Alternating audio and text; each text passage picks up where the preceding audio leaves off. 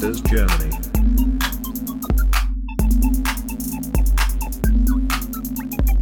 Investieren lernen für jedermann.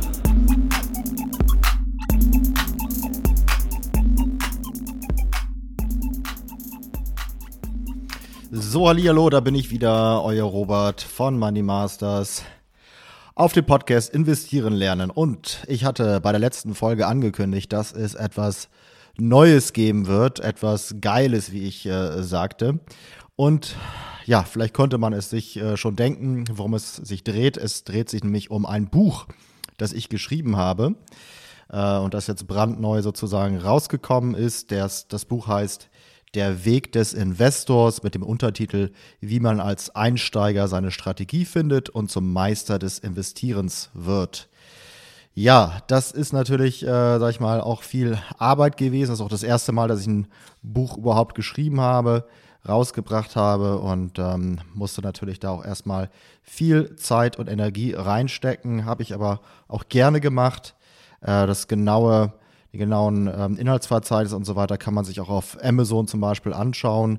Ähm, ich kann mal vielleicht ein paar Teile oder Dinge nennen. Der erste Teil, da dreht sich ganz generell um Fragen wie warum man sich mit Geld beschäftigen sollte, ähm, wie Geld überhaupt funktioniert, Geldwerte versus Sachwerte, Aktien versus Immobilien, solche Geschichten. Und dann kommt Teil 2 und das ist wahrscheinlich das, der, der wichtigere Teil sogar, da werden mich ganz konkret 16 verschiedene Strategien aufgezeigt, äh, wie man ja investieren kann, Einiges äh, ist teilweise hier im Podcast schon vorgekommen, anderes noch nicht. Also es geht wirklich da nochmal wirklich deutlich drüber hinaus.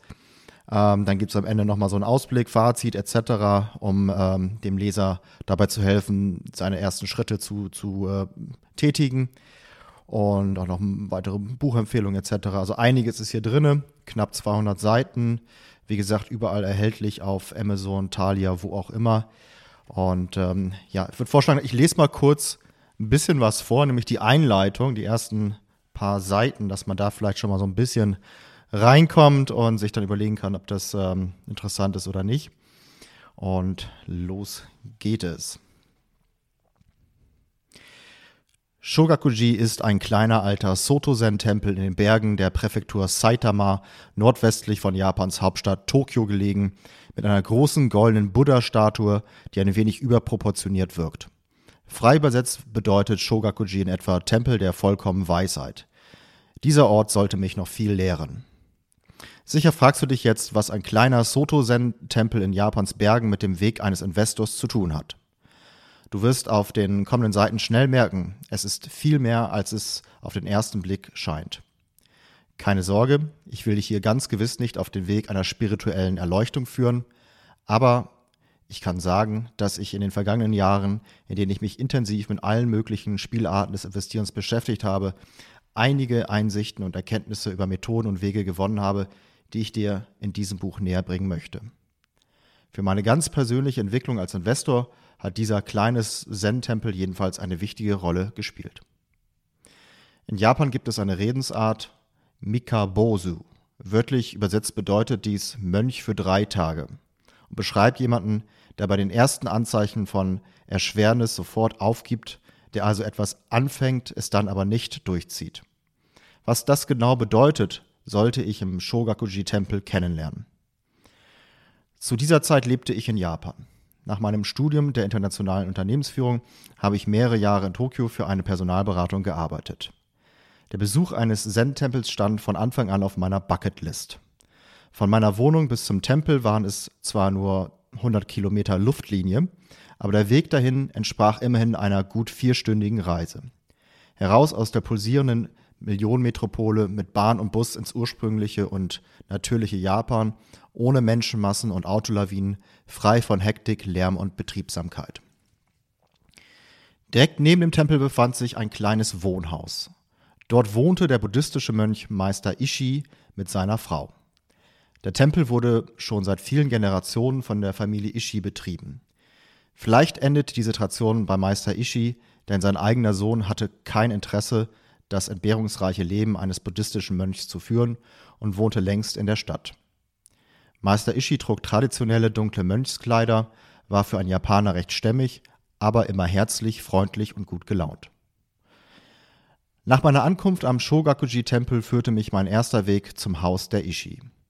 Ich hatte im Vorfeld meiner Reise einen kurzen E-Mail-Austausch mit Meister Ishi.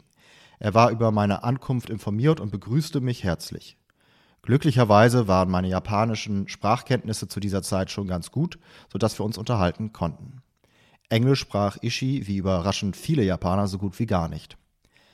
Ich war nicht nur auf der Suche nach einem Abenteuer, als ich äh, Ishi zum ersten Mal kontaktiere. Ich war auf der Suche nach einem weiteren Weg, einer Alternative zum modernen Leben voller Arbeit, Medienkonsum und Terminen. Das erweckte mein Interesse an Buddhismus und Meditation. Dabei erschien mir, dass ich einen westlichen Lebensstil gewohnt war, der Zen-Buddhismus äh, in, seiner in seiner Schlichtheit und Reinheit am, kompa am kompatibelsten. Trotzdem hatte Meister Ishi meine E-Mails wohl etwas anders verstanden, als sie gemeint waren. Ich interessierte mich zwar ernsthaft für Sazen, also Meditation, und auch für die Zen-Lehre. Ich wollte mich ernsthaft auf den Weg des Praktizierenden begeben, aber ich war noch ganz am Anfang. Wie ich nach meiner Ankunft am, Zen am Tempel jedoch schnell merkte, hatte Meister Ishi meine E-Mails wohl so interpretiert, dass ich mich sofort bei ihm zum Mönch ausbilden lassen wollte, dass ich sofort sein neuer Deshi, also Schüler, und er mein Sensei, also Meister, sein sollte. Seine Begeisterung und die gesamte Atmosphäre steckte mich an und so machte ich mich auf dem, mit ihm auf dem Weg. Am Ende war ich zwei Tage im Shogakuji-Tempel, war nur Mönch für zwei Tage. Und trotzdem hat mein Aufenthalt bei Meister Ishi einen nachhaltigen Eindruck für meinen weiteren Lebensweg hinterlassen. Dabei habe ich vor allem auf dem Boden gesessen und meditiert, gegessen oder einfach nur die Reismatten, die den gesamten Boden des Tempels bedeckten, gereinigt mal im Kekka-Fusa, also Lotussitz, und mal im Seiza, also Fersensitz. Beides höchst schmerzhafte Sitzpositionen für mich. Beim Zen-Buddhismus ist Sazen, also Sitzmeditation, das zentrale Element, um das sich alles dreht. Zen-Mönche verbringen einen Großteil ihres Lebens auf dem Boden sitzend. Das regungslose Sitzen soll den Geist trainieren und letztendlich ein Weg zur Erleuchtung sein. Selbst für Japaner, die von klein auf daran gewöhnt sind, auf dem Boden zu sitzen, ist es eine Herausforderung, sich stundenlang nicht zu bewegen und einfach nur stumm und ohne einem Gedanken anzuhaften zu verharren. So heißt beispielsweise ein Buch, das der Japaner Kaoru no Nomuda als Erfahrungsbericht über seinen zwölfmonatigen Aufenthalt in einem großen und als streng bekannten Zen-Kloster, nämlich dem Eiheiji, verbracht hat, in der englischen Übersetzung Eat, Sleep, Sit. Dieser Buchtitel bringt den Alltag eines angehenden Zen-Mönchs ganz gut auf den Punkt.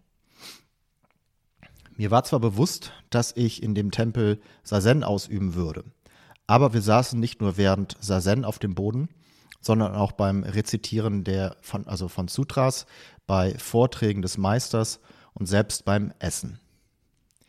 Ich hatte einfach noch nie in meinem Leben so viel auf dem Boden gesessen und wusste nicht, wie mein Körper darauf reagieren würde. Ich wusste nicht, wie viel Schmerz ich aushalten konnte. Aber ich wollte mich der Herausforderung stellen. Ich dachte, dass ich dadurch geistig gestärkt würde und dass mein Körper sich auch daran gewöhnen würde. Aber nach diesen zwei Tagen voller Schmerz wusste ich, dass es ein sehr langer, entbehrungsreicher Weg sein würde. Und ich musste mich ganz realistisch fragen, wie wahrscheinlich es war, dass ich den Weg, wirklich erfolgreich beschreiten könnte. Würde ich es vom Deshi bis zum Sensei schaffen? Würde ich die Früchte ernten können oder einfach nur meine Lebenszeit verschwenden? Meister Ishis Hoffnung konnte ich nicht erfüllen. Im Nachhinein betrachtet vermute ich, dass er nicht wirklich davon überrascht war. Ich stelle mir vor, dass er viele junge Männer kommen und gehen sah. Einige nur wenige Tage, andere ein ganzes Jahr oder gar mehrere Jahre. Aber sehr wenige verfolgten ihr ganzes Leben diesen Weg. Ich habe jedenfalls aus der Erfahrung gelernt, dass, dass man seinen Weg behutsam wählen soll. Dass man gerne mal ein paar Schritte in eine Richtung gehen soll, um herauszufinden, ob der Weg zu einem passt. Das merkt man häufig erst dann, wenn man ihn ausprobiert hat. Ich glaube, die Wahrscheinlichkeit, dass man einen Weg erfolgreich beschreitet, hängt stark von seiner Einfachheit ab. Also frage dich, wie beschwerlich ist der gewählte Weg, kommen nur wenige Hartgesotten am Ziel an oder kann man den Weg mit Leichtigkeit beschreiten? Im ostasiatischen Kulturkreis hat der Weg eine wichtige Bedeutung. Das chinesische Wort für Weg, nämlich Tao, kennt man aus dem Taoismus. Und die japanische Entsprechung Do findet man in Wörtern wie Judo, also sanfter, flexibler Weg, Aikido, also Weg der Harmonie und der Energie, Kendo, also Weg des Schwertes, oder auch Bushido, Weg des Kriegers. Es kann sein, dass bei buddhistischen Wegen wie der Meditation, der Kampfkunst und der Teezeremonie gerade auch die Erschwernis dazu führt, dass man über sich hinauswächst und stärker wird. Und verstehe mich bitte nicht falsch. Gerade im Bereich des Investierens, um den es in diesem Buch geht, gibt es genug Hindernisse auf dem Weg, genug Gefahren und Fallstricke. Bekanntermaßen ist man sich selbst oft der ärgste Feind. Emotionales Überreagieren, zu geringe Erfahrung und fehlendes Wissen können schnell zu ärgerlichen Fehlern führen.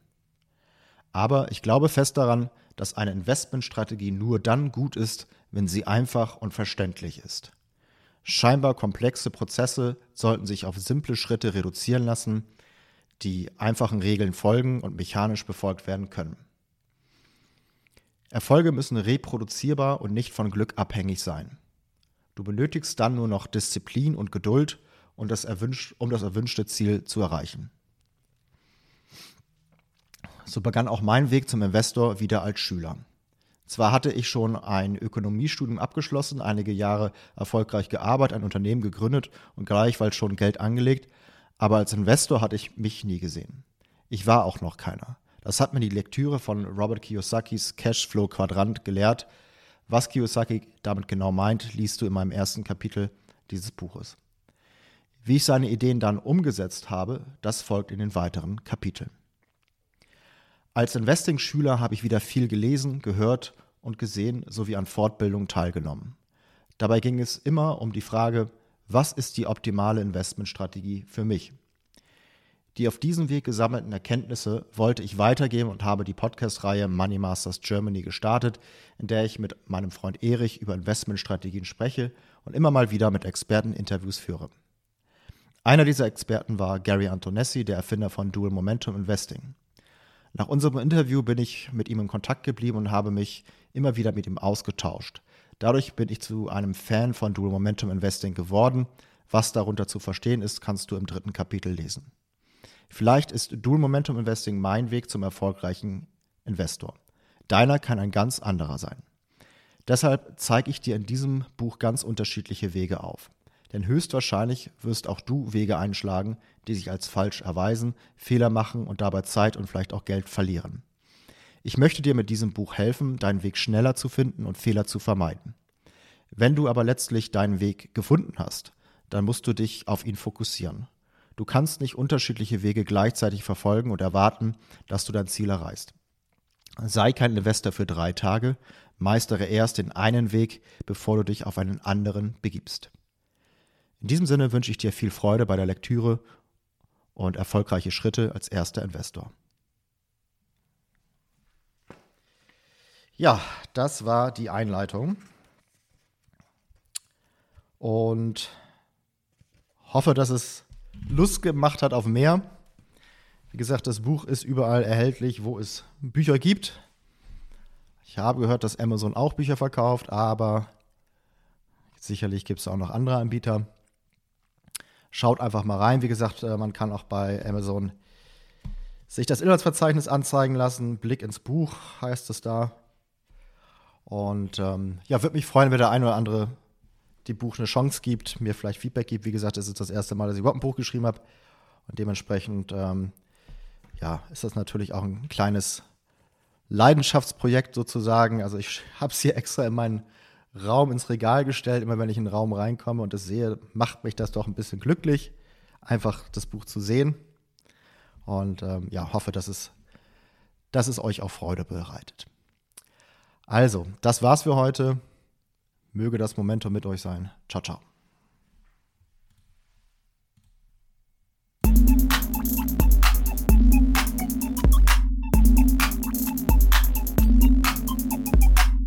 Money Masters Germany.